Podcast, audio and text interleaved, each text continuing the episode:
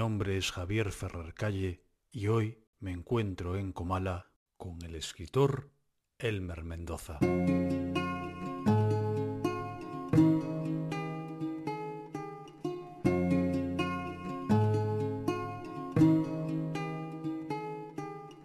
Nacido en Culiacán, México en 1949, Elmer Mendoza es considerado uno de los máximos representantes de la denominada narcoliteratura. Doctor honoris causa por la Universidad Autónoma de Sinaloa, es además miembro correspondiente de la Academia Mexicana.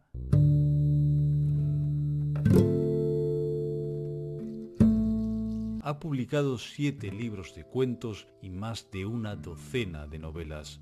La primera de ellas, Un asesino solitario, fue publicada en 1999, aunque no será sin embargo hasta el año 2007 con la publicación de su obra Balas de Plata, cuando el autor reciba el reconocimiento a nivel internacional. Una obra con la que obtendrá el premio Tusquets de novela y en la que sus lectores encontrarán por primera vez a la figura del carismático detective Edgar Mendieta, más conocido como el zurdo Mendieta, un funcionario sagaz perteneciente a la Policía Ministerial de la ciudad de Culiacán que no siempre a través de los medios más legales trata de buscar la verdad poniendo en entredicho por medio de sus alianzas el discurso maniqueo acerca de la policía y el narcotráfico en México.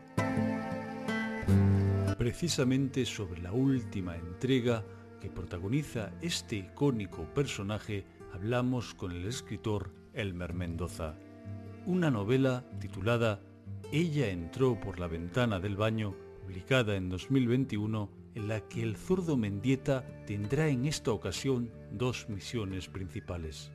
Atrapar por un lado al siciliano, uno de los líderes de un grupo de exmilitares dedicados al narcotráfico, y al mismo tiempo encontrar al antiguo amor del moribundo empresario Ricardo Favela.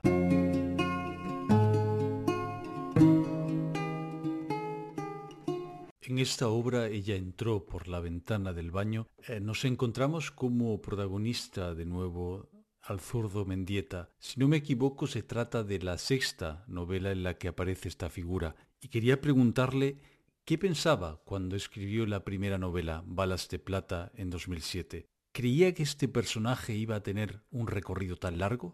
No, no, no. yo escribí una novela un día y que se llama Balas de Plata y, y, bueno, la, historia de Balas de Plata es muy linda porque eh, ganó un premio e implicó promoción por muchos países eh, digamos eh, se interesaron en muchos idiomas para, por ella y entonces pues es, casi me cambia la vida, digamos, pero me, me, puso en un contexto pues, muy bonito y, pero era esa novela. Y entonces cuando fui a hacer la promoción a, España, en una cena con Arturo Pérez Reverte, con Javier Velasco y con, mi, con Leonor, mi esposa, ahí en algún momento me preguntaron, ¿y, ahora qué sigue? No, pues, pues nada, les dije, ¿cómo que nada?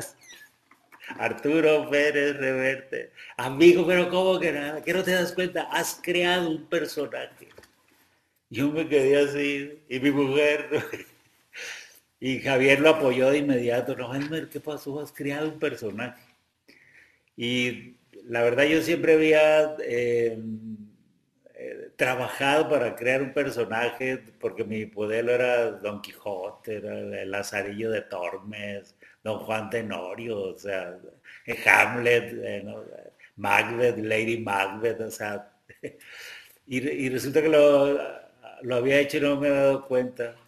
Y entonces eh, la conclusión era que eso no podía terminar allí. Y además eh, hablamos de las sagas. Y yo vine a casa y en todo el vuelo de regreso lo que hice fue pensar qué, iba a hacer. Y lo que hice fue escribir una novela que se llama La prueba del ácido. Y, y un día pregunté a, creo que como la cuarta o la quinta, a mi editor inglés, que se llama Christopher Maglejos. Y le pregunté que si cuántas novelas tenía una saga. Y él me contó una historia muy linda, de un novelista que escribió cinco y que cuando publicó, cuando eh, terminó la sexta, su editor dudó. Dudó porque había ido muy mal de crítica y muy mal de ventas a las otras cinco su, editor duro, y él que es, eh, Christopher es, el, es, grande, es el decano de los ingleses, los, los, otros editores así le dicen, los escritores también. Entonces lo consultó a él y él le dijo, tú sabes lo que hay que hacer. Y como yo le había preguntado que si cuántos debía tener, se me quedó mirando, me dijo, ¿do you, do you understand? Y le dije, yes, I know, yo sé. Yo y entonces, pues bueno, la, escribí, la, claro, le dije, bueno, le voy a escribir la sexta, pero tú la publicas, y me dijo que sí.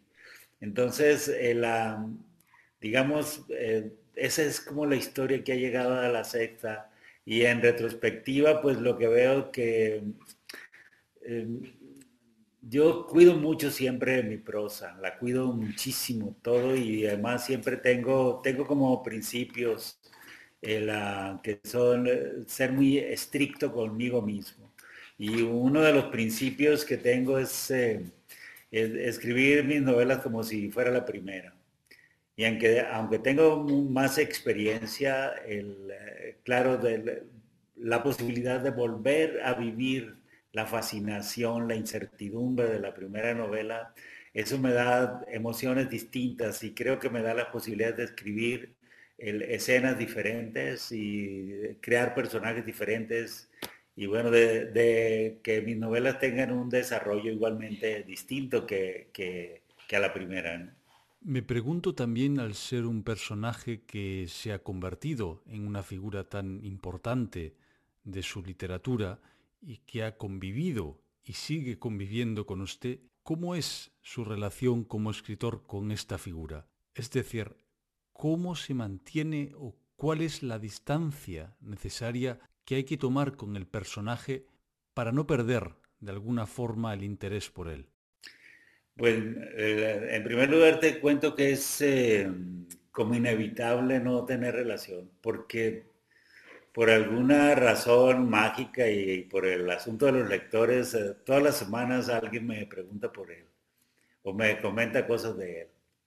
Y eso es lindo, es lindo, porque bueno, es como otro sueño de los autores es crear universos donde otros participen y, quizá lo que he hecho eso, entonces hay, hay un personaje de, digamos, de unión, ¿sí? un vaso comunicante con mis, con mis eh, eh, lectores que se llama Zurdo Mendieta y que me preguntan pues cómo está y, y que si cuándo viene la que sigue y y cuando digo, no, próximo año hay novela y siempre, es el zurdo. Entonces, eh, la, la, relación creo que ahora que no estoy trabajando una novela de la saga, pues no lo mantengo alejado, digamos. No, no lo olvido, ni, ni, tampoco, no, eso que te digo, no deja de aparecer.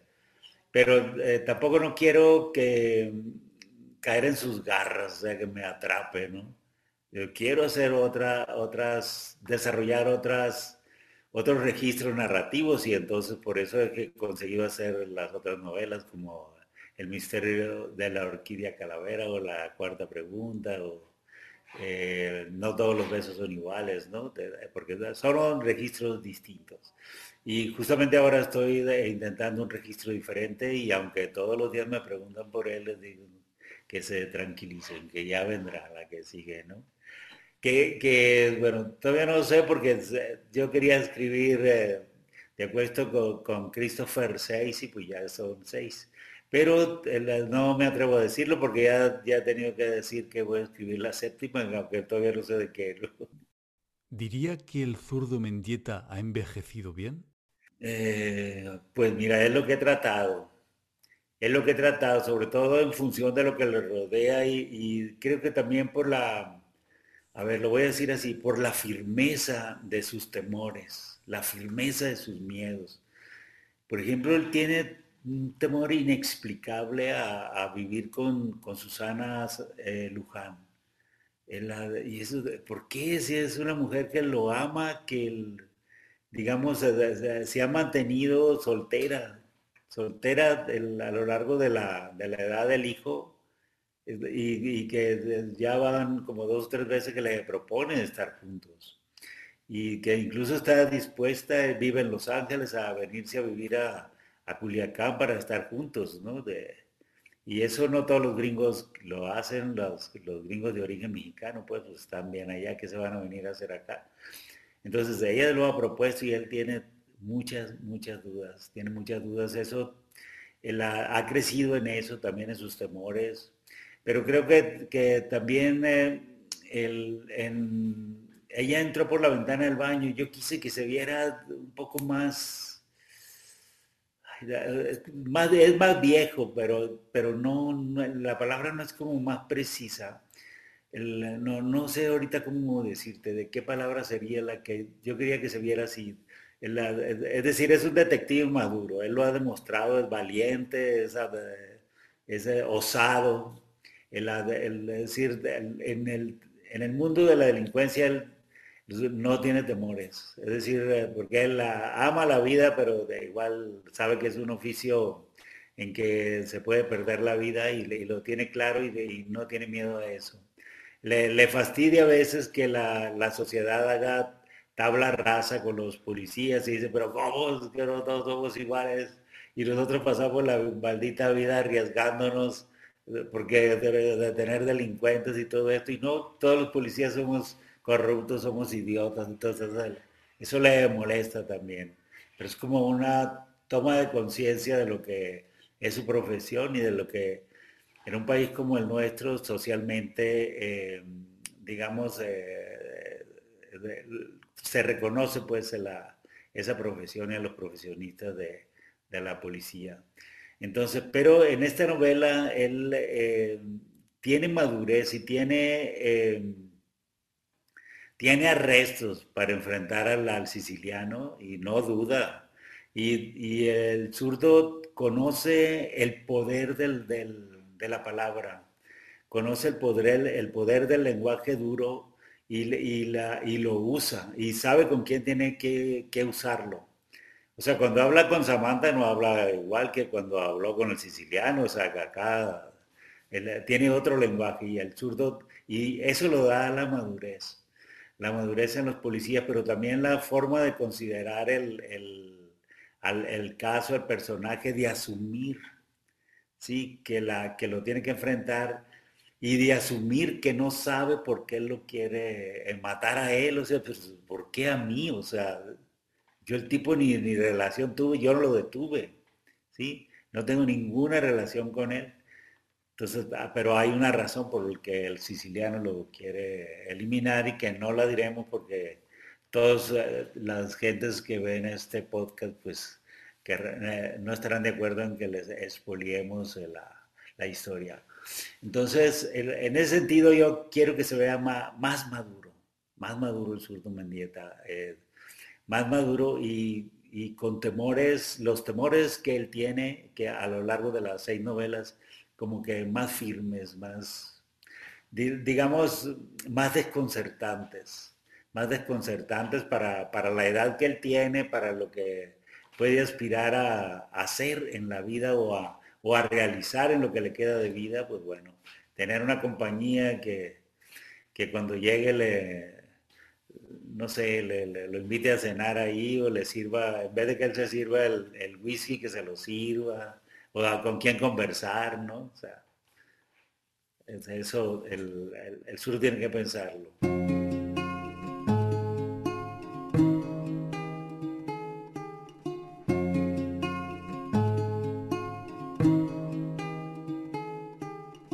La segunda historia que narra en esta obra refleja la pulsión erótica entre un empresario y una chica joven, ¿Qué proporciona o en qué contribuye este elemento erótico al ritmo de la historia y cómo de fácil o difícil le supuso introducir este erotismo no tan habitual en otro de sus textos?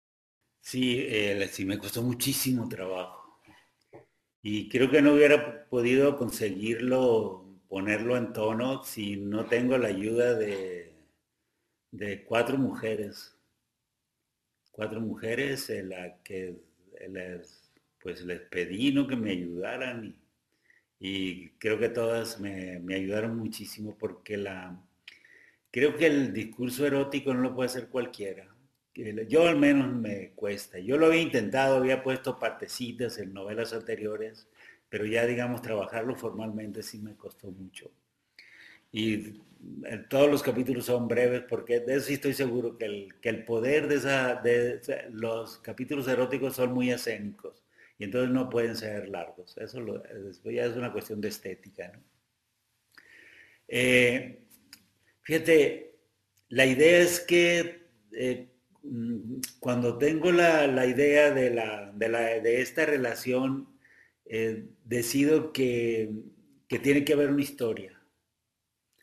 Que no, es nada más un hombre que un día ve una chica bonita o que, eh, digamos, tiene una relación de un día con ella y, y, se acaba. O tiene una relación de varios días, no. Tenía que crearle una historia y tenía que crearle una historia que estuviera sustentada en algo muy fuerte. Y por eso elegí el, erotismo. Y mi sorpresa, eh, que fue de inmediato, eh, cuando la novela salió, es que las primeras que manifestaron el gusto por esa parte fueron mis lectoras. Y lectoras eh, mayores de 70 años, de 60, de 70 y de, eh, la, hicieron, eh, me compartieron cosas muy lindas en relación a, la, a lo que les despertó esa parte y que tiene que ver con esa parte humana que, la, que digamos, los, seres humanos no, no debemos eh, el cancelar lo que tiene que ver con el erotismo.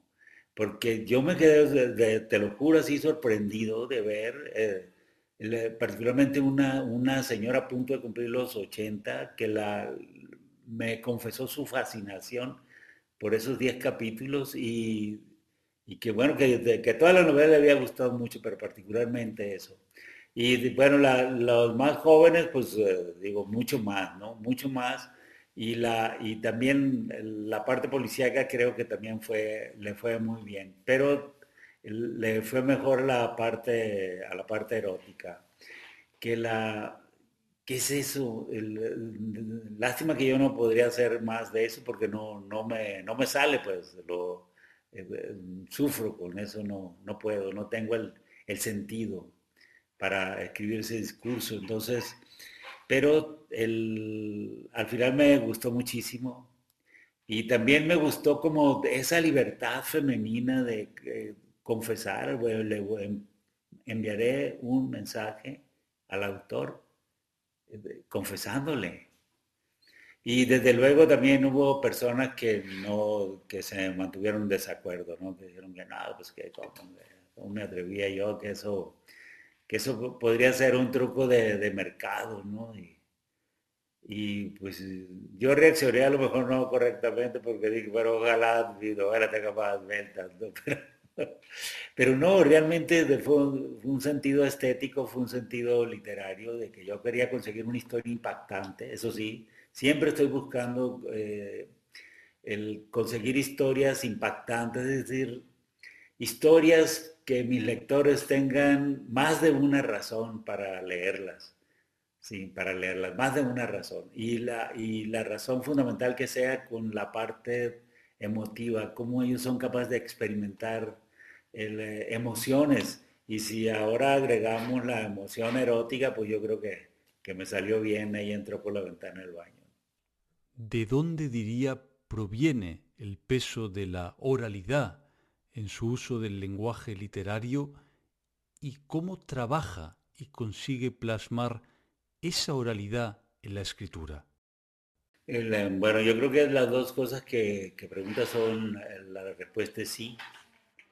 Eh, el, eh, Rubén Fonseca, mi maestro brasileño, y eh, tuve la oportunidad de platicar mucho con él cuando él ya era grande y, era un hombre serio, pero él siempre estuvo dispuesto a platicar conmigo y siempre nos dejaron solos las personas que hicieron posible que nos reuniéramos. Y siempre nos dejaban solos. Y te estoy hablando de conversaciones dos horas, dos horas y media. O sea, imagínate un, una figura como él con un chico del norte de México, pues claro que yo no iba a dejarlo ir vivo. Y pregunté muchas cosas y, un día un eh, editor chileno me pidió que yo escribiera un prólogo para, para un libro de, cuentos de, Fonseca. Y en ese, en ese libro viene eh, un cuento eh, donde Fonseca dice que Ítalo Calvino da una clave y la clave es esta la, narrativa no la comanda la voz, sino el oído. Y cuando yo leí esa frase dije, es que eso es lo que yo pretendo, que mi, literatura, los lectores, claro, la van leyendo, la van viendo, pero que la escuchen. Y yo empleo mucho tiempo, no, no padezco como Flaubert de eh, ultracorrección, digamos, pero corrijo mucho. Y, corrijo en función de eso, de escuchar, de cuido mucho los ritmos narrativos, los cambios de ritmo, las alteraciones, o sea, todo tiene que ser una decisión estética dentro de mi narrativa. Y entonces yo pregunté a Rubén, siguiente vez que nos reunimos, y le dije, oye maestro, yo no he encontrado esto en, lo yo no he leído mucho a Calvino, pero en lo poco que he lo he encontrado. Y él nomás sonrió, y yo le dije, ah, entonces yo tengo la idea de que la idea era de él y él lo adjudicó a una persona que seguramente admira, ¿no? Italo Calvino. Y entonces esa es una de las claves, esa es una de las claves, que la, que la literatura tiene que escucharse y si te fijas, para que se escuche, pues claro, tienes que trabajar la oralidad, el sentido de oralidad. Y el, yo creo que yo tengo un maestro en oralidad y es eh, Jane Joyce y la, la novela Ulises. una de las cosas que eh, Joyce nos legó fue la seriedad con que debemos escribir los, los diálogos. Yo hace unos, acabo de hacer una conferencia justamente sobre eso. La seriedad con que debemos eh, poner los, los diálogos, utilizar los diálogos dentro del proceso narrativo. Porque Joyce el, Ulises usó todas las que se supone que son técnicas actuales y eso, pues, ya tiene 100 años, ¿no? Entonces, desde, la autoficción, lo que hicieron Saramago, meter el discurso, es decir, él jugó muchísimo en esa novela. Y como que es una novela que, claro, pero ya hacer conferencias de Ulises, pues la he leído varias veces, ¿no? Y entonces la, yo creo que de allí me viene, fíjate, creo que de allí me viene y también de escuchar platicar, de escuchar conversar. Eh, Joyce era un gran escucha y creo que yo también. Eh, Joyce cantaba, era tenor ligero y yo no. Pero me gusta mucho oír música y me gusta mucho oír música. Y la música lo que te da es eso, como un sentido, de la forma en que las palabras pueden decirse, en que las palabras pueden llegar. Y convertir eso, digamos, en un concepto, en un concepto que tenga que ver eh, con lo entrañable, lo entrañable eh, que tiene que trabajarse en un texto literario, creo que me ha llevado a ser muy cuidadoso en lo que tiene que ver con esa posibilidad con que la posibilidad de la frase de Calvino, que yo pienso que es de Fonseca, ¿no? De que la narrativa no la comanda la voz, sino el oído. Porque cuando yo fui a la Facultad de Literatura ya hablábamos de voces narrativas, ¿no? Y de que el narrador y el narratario y de la, todo eso que lo hay para, había que hablar de eso. Y, eso más o menos te permite escribir. Y a veces cuando yo hago conferencias en, facultades de letras y les salgo con eso, para, desde el punto de los escritores sí vale, pero oh, oh, queremos que se escuche. los narradores del siglo XXI queremos que se escuche nuestro discurso.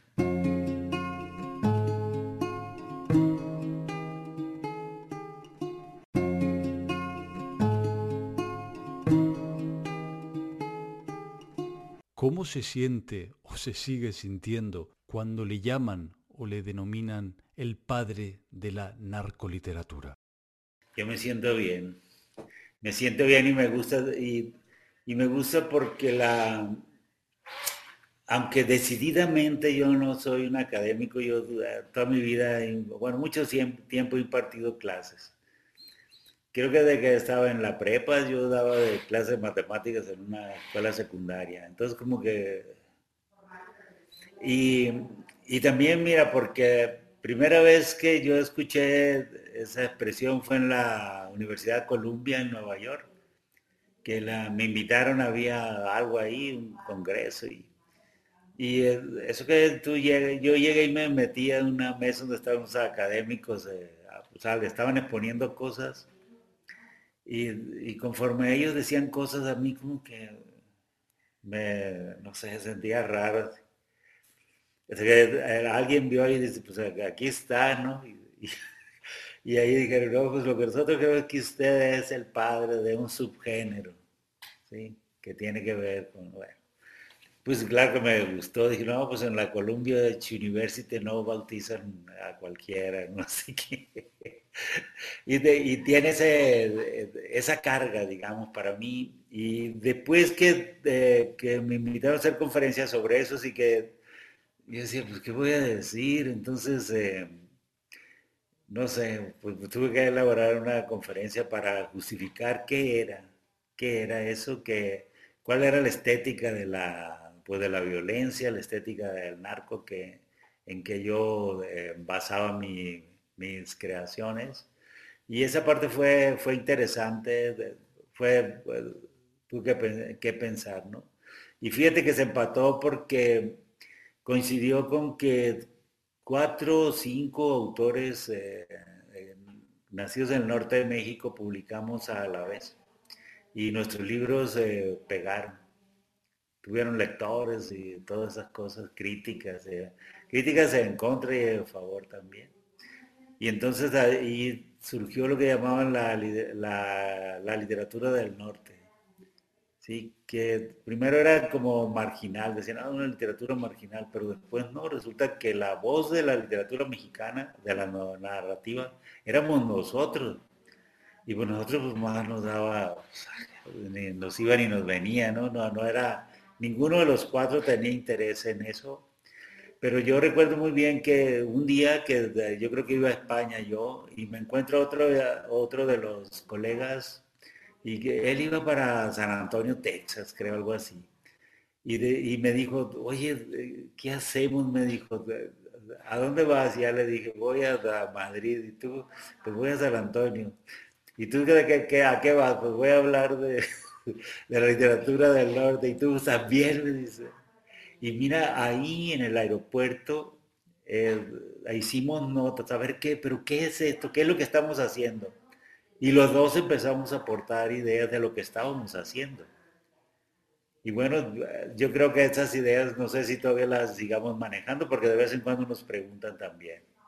Entonces, pues, eh, al final es un gusto de haber contribuido a, que la, literatura eh, evolucione y que eh, digamos, trate un delito que es un delito eh, lleno de, leyendas, lleno de mitos, y que eso es justamente lo que nos permitió, creo, crear una literatura pues, potente, ¿no? Y también creo que fue que también una, una actitud de, de, trabajar con los contextos, o sea, no, vamos, no maquillar los contextos, porque tú sabes que los contextos se, construyen con, las, pues, con los espacios, las ciudades y las calles y los antros, pero también con el lenguaje. ¿sí? Y, creo que eso lo tomamos muy en serio. Yo, yo en lo particular, para mí es básico la, y pronto pude sentirme bien porque pues ya me llevaron a la Academia Mexicana de la Lengua. ¿Cómo ve el género de la novela negra en México en la actualidad? Creo que estamos mejor que nunca. Creo que estamos mejor que nunca. el que sería nuestro escritor eh, mayor, Paco Ignacio Taibo II, pues él tuvo muchísimas ventas, pero la, no tuvo, un, digamos, tan buenas críticas y los críticos lo detestaban. No todos, ¿no? pero muchos críticos importantes lo detestaban. Y, la, y creo que nosotros, él, él nos heredó los, los críticos que lo detestaban a él porque nos detestaban a nosotros. Pero ellos ya no pudieron detestarnos y no pudieron detestarnos porque encontraron otros elementos que Paco no había trabajado. Y la, creo que sí, al principio pues sí nos despedazaban todo eso, pero la, después dijeron, bueno, porque había otros críticos no mexicanos que, que la que decían, no, pues tú sacas eso, ya que estos tipos están haciendo esto, esto, ¿no? Y, y, sobre todo que no, estamos haciendo un policíaco que que no depende del policíaco, sino eh, hemos conseguido crear detectives que son personajes. O sea, son más allá que el, zurdo Mendieta. El zurdo más es más allá que un policía, es otras cosas. Es un hombre que sufre, que tiene, padece alcoholismo, que no se encuentra a sí mismo, que tiene crisis de amor, que, la, que no sabe cómo ser padre. Es decir, va más allá, que tiene muchas dudas de, de, su trabajo, de la vida. Y, claro, un policía que tiene que acudir a, pues a, la líder de la delincuencia organizada para que le ayude, ¿no? No es un policía completo y, y es que en la vida real los policías reales tienen que trabajar también un poco con la otra parte, si no, no, no avanzan. Entonces creo que hemos conseguido un, un policía muy potente, lo hemos posicionado en México, en el mundo, eh, y de tal suerte que los lectores que había cuando estaba solamente Paco y algunos otros colegas también han aumentado muchísimo. Eh, la, no llegamos aún a ser bestseller, pero sí son eh, libros que se encuentran en muchas partes, en muchas manos y que pueden ocurrir cosas como estas que te comentaba al principio, de todas las semanas, Ay, ¿cómo está el zurdo? ¿Cuándo viene el zurdo? O sea, eso es, prueba de, de algo, pues, de algo que, que hemos conseguido que ocurra y también creo que la eh, que hemos eh, sido pues objeto de los de los circuitos de, traducción. Y pues la mayoría de nosotros estamos traducidos no sé al menos a dos tres idiomas. Algunos como yo que tienen mayor suerte no que tienen a más lenguas o que se traducen muy rápido que por ejemplo la la de ella entró por la ventana del baño, pues ya creo que la están trabajando para el francés y para el inglés y que ya está circulando en griego, entonces pues bueno, son cosas que, hablan de que estamos haciendo un policiaco muy potente, eh, bien escrito, básicamente eso, muy bien escrito, porque yo te comenté que hice una conferencia de, de Ulises y yo una vez abrí un congreso sobre Rulfo, sobre Juan Rulfo, y la pregunta que se hacían es, ¿qué, qué les pasa a un escritor de novelas policíacas? Va a abrir un congreso internacional de Rulfo, ¿sí? Hasta que yo hice la conferencia y que ellos fueron para que yo les firmara libros, ellos mismos me explicaron, oye, discúlpame, yo dice ahora escuchándote, pues claro es que nosotros tenemos una formación no solamente en base al, al discurso policíaco, pues, sino una formación Total, la mayoría fuimos a la universidad, hicimos carreras de letras, la mayoría somos lectores eh, de todo, de todo lo que es posible leer. Y, ahora que hice la, primera sobre Ulises, pues es lo mismo. ¿A poco él puede hablar de eso? Pues, ¿Cómo no?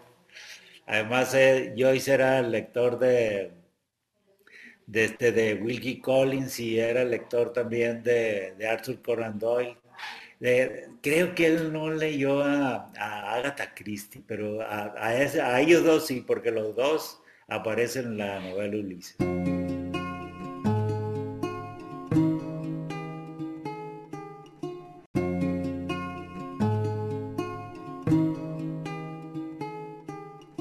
La obra de Juan Rulfo está presente, muy presente incluso en su literatura. Quería preguntarle cómo y qué encontraría desde su punto de vista hoy el Juan Preciado de Rulfo en Comala.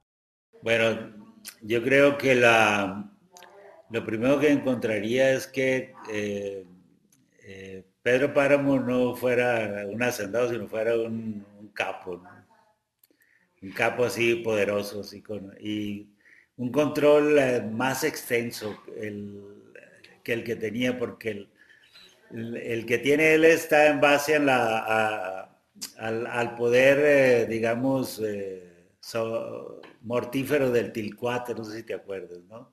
Del Tilcuate que es el como el pistolero que él, puede mandar.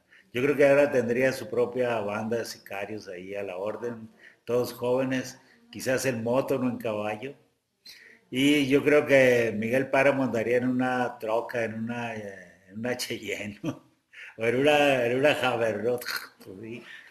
ahí, no saltando los, ¿cómo se llaman? las barditas estas, eh, lienzos se llaman en, Jalisco, sino derribándolas con la, con la troca.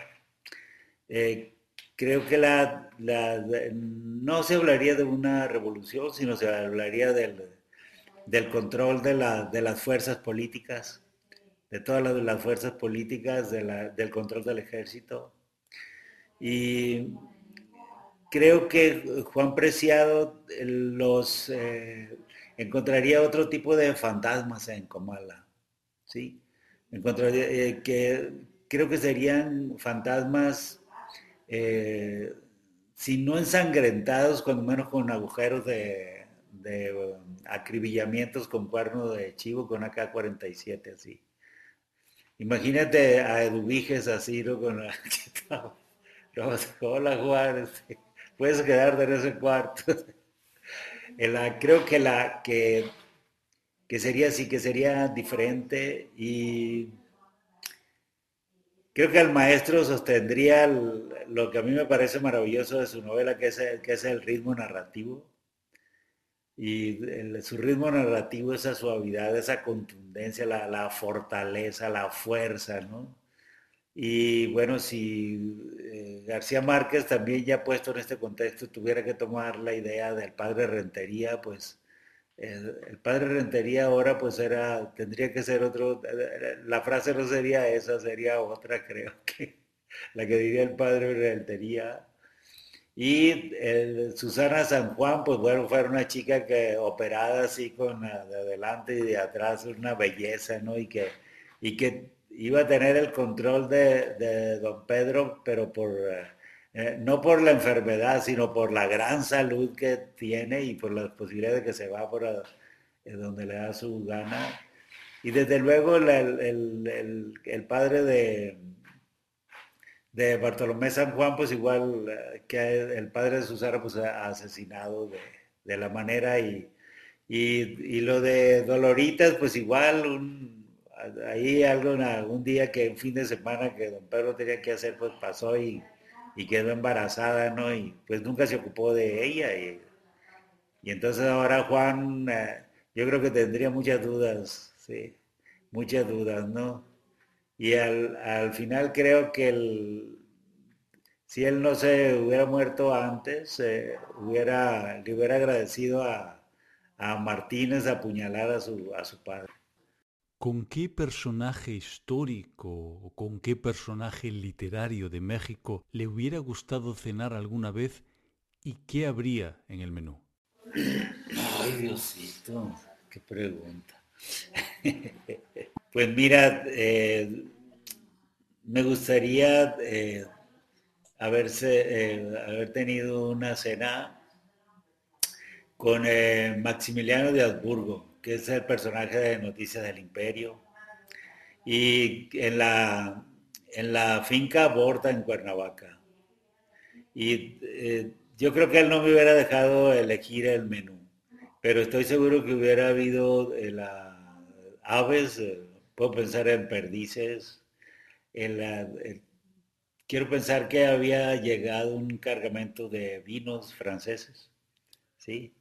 de varios, varios cots, ¿no? De, de lo que es todo lo que tiene que ver de, de Bordeaux, todo eso, sí.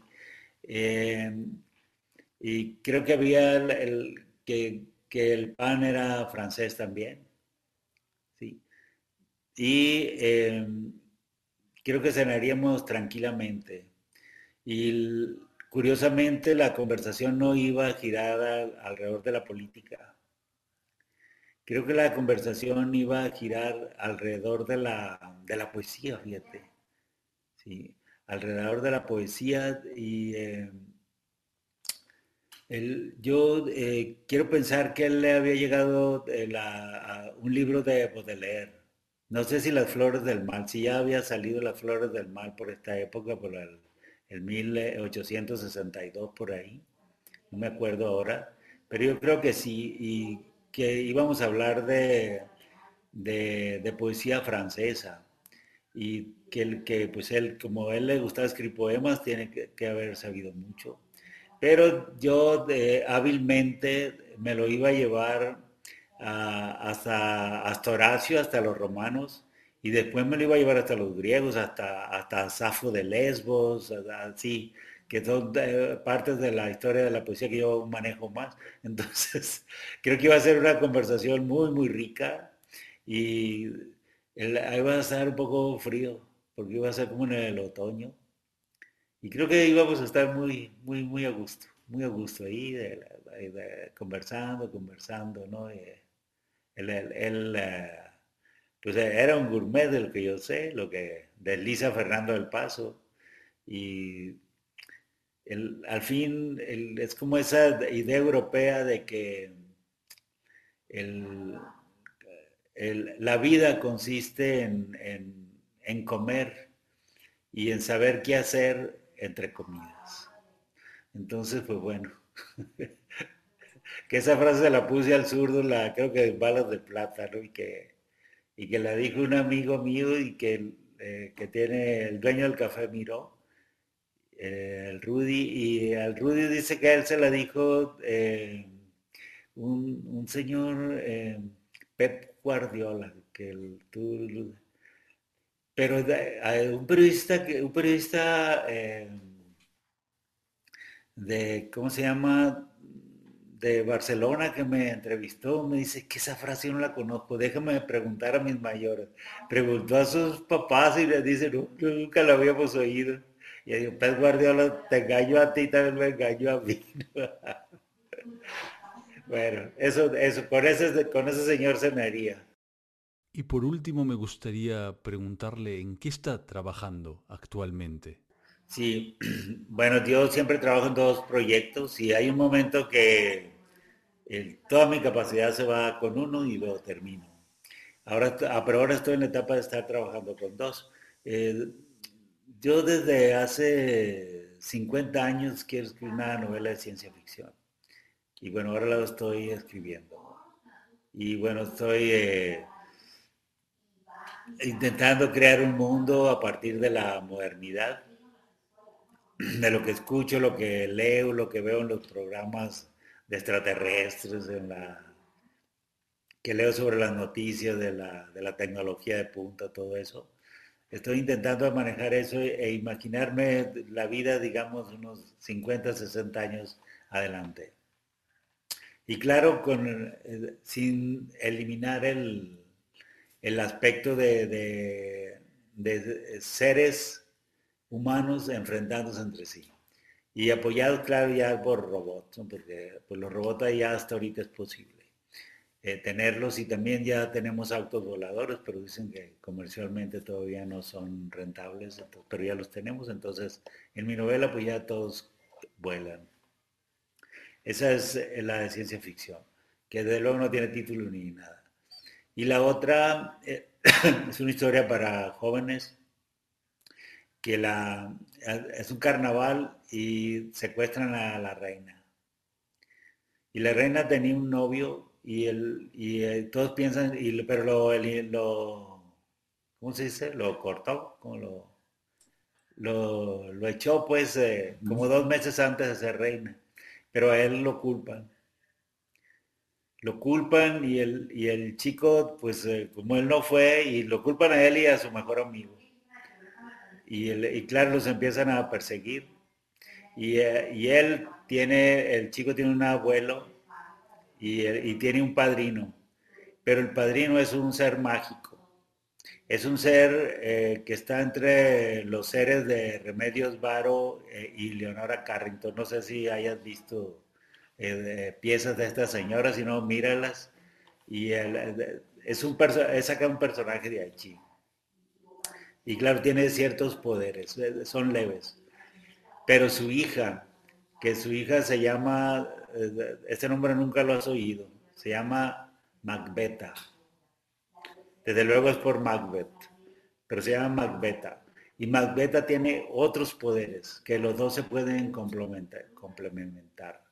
Y entonces lo que van a hacer es, eh, pues, eh, intentar eh, encontrar quiénes son los reales secuestradores que secuestraron a la chica. Una chica de 18 años, chiquita así. Y por qué la secuestró y qué es lo que quiere. Y bueno, esa es la, es la aventura que ellos van a vivir, que, que lo vivirán los dos amigos y Macbeta y un poco asesorados por el, por el, papá desde atrás, el, padrino del chico y eh, que es el, que se parece a, los personajes de Remedio Varón. En eso estoy trabajando y entonces, si te fijas, lo que es, eso es un ejercicio de imaginación. Entonces un poco eso me ayuda a crecer, me ayuda pues a limpiarme, y si voy a escribir la séptima del zurdo, pues voy a estar bien, bien filoso para, ese, para ese momento.